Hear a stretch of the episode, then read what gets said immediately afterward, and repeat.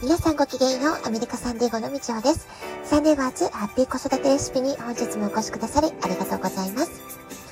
みんな違ってみんないい。ママが笑顔なら子供も笑顔。子育てで悩んでいることの解決のヒントが聞けてほっとする。子育てがちょっと楽しく思えてきた。聞いてくださっているあなたが少しでもそんな気持ちになってくれたら嬉しいなと思いながら毎日配信をしております。日本の皆さん、2022年明けましておめでとうございます。優しくて強い虎年、幸せあふれる一年になりますように。アメリカの皆さんはまだ大晦日ですよね。えー、激動の2021年、この1年をゆったりとした気持ちで振り返って、まずは1年間頑張った自分をしっかりと褒めてあげてほしいなと思います。えー、さて、今日はお正月の話題ということでね、えー、年越しそばとかおせち料理の由来のお話をしていこうかなと思います。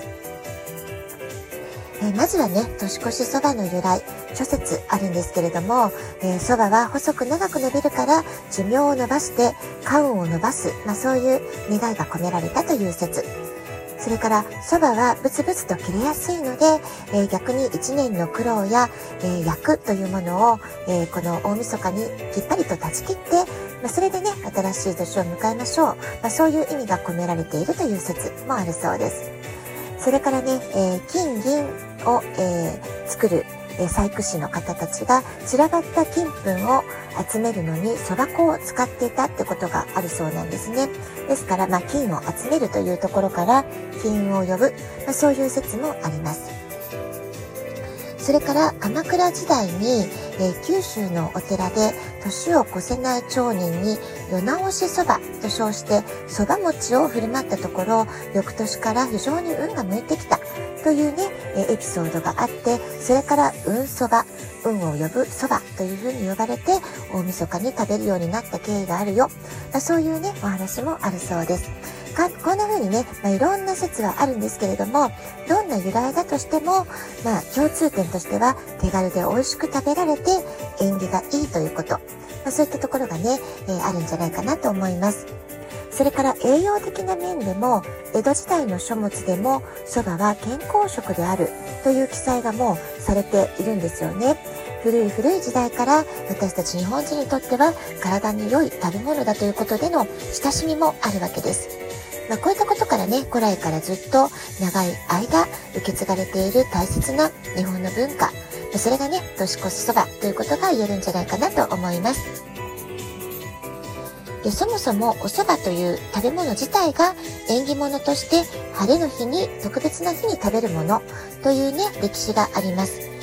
戸隠そばとか山形そばわんこそばまあ、こういったね特別な日に振る舞うものとして発達していったご当地そばっていうのが日本各地にありますよね。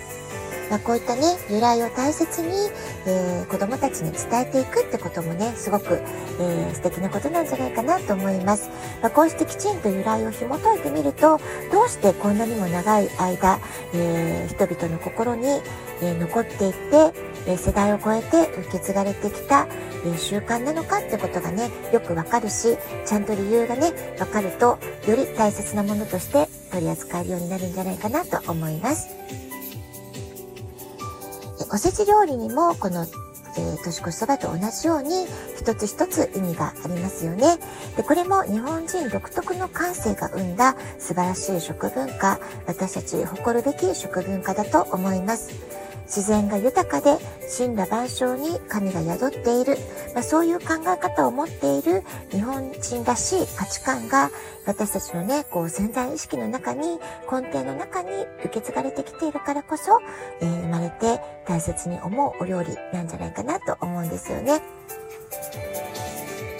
はい、おせち料理の意味、えー、一つずつ確認していきたいと思います。伊達巻き、形が巻物に似て似ているので、知識が増えますようにという願いが込められています。昆布巻きは、えー、昆布、喜ぶに通ずるということで、喜ぶとか言ったりしますよね。縁起が良いとされています。これも語呂から来てますけれども、えー、喜びを表す昆布巻きということですね。えー、それから栗きんとん。え、栗は昔から勝ち栗という言葉があったり、え、勝利というものにね、え験担ぎをしてる、円担ぎをしているというところがあると思います。えー、均等は黄金色に輝く財宝に例えている、まあ、そういうね、豊かさ、勝負運、まあ、そういったものを願うお料理です。えー、紅白かまぼこは赤は魔除け、白は浄化の意味が込められています。それから黒豆。ね、これ私もね、大好きです。美味しいですよね。甘くて美味しい黒豆なんですけれども、黒く日焼けするほど豆に勤勉に働く、そして健康に暮らせますようにという願いが込められているそうです。田作りはカタクチイワシを農作物の肥料として使った経緯がありますので、田畑が豊作になりますように、五穀豊穣を願うものとして作られたお料理です。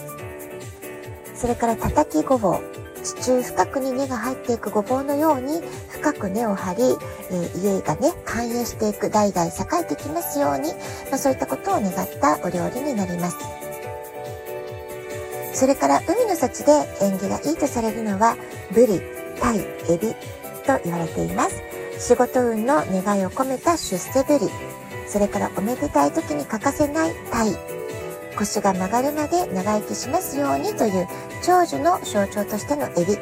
ま、どれもね、華やかな食材なんではないでしょうか。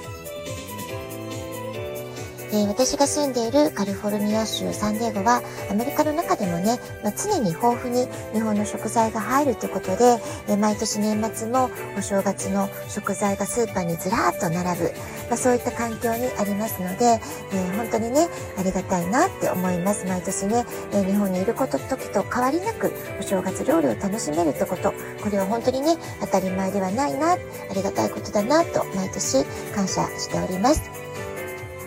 それから食べるということは植物であったり動物の命をいただくということに、え、なっていくわけですから一つ一つの食材の価値意味を、え、改めて考えて、え、ありがたいなと思っていただくということをね、え毎日の食事を通して子供たちに伝え続けること、これもね、とても大切な食育につながるんじゃないかなと思います。お正月料理の一つ一つの意味を大切に噛みしめながら、そして子供たちに大切に伝えながら、えー、大晦日、お正月のお料理、えー、楽しむ時間をゆったりと過ごしていただきたいな、そんなことを思っています。えー、2022年も聞いてくださるあなたが元気が出る、幸せな気持ちになる、そんなテーマを取り上げて、このラジオトークでお話しすることができたらいいなと思っております。え、引き続き来年もどうぞよろしくお願いいたします。ラジオトークアプリをインストールしておくとスマホからいつでも簡単に聞けます。あなたからのお便りお待ちしております。では今日はこの辺で今日も素敵なお時間をお過ごしください。ごきげんよう。みちょうでした。さようなら。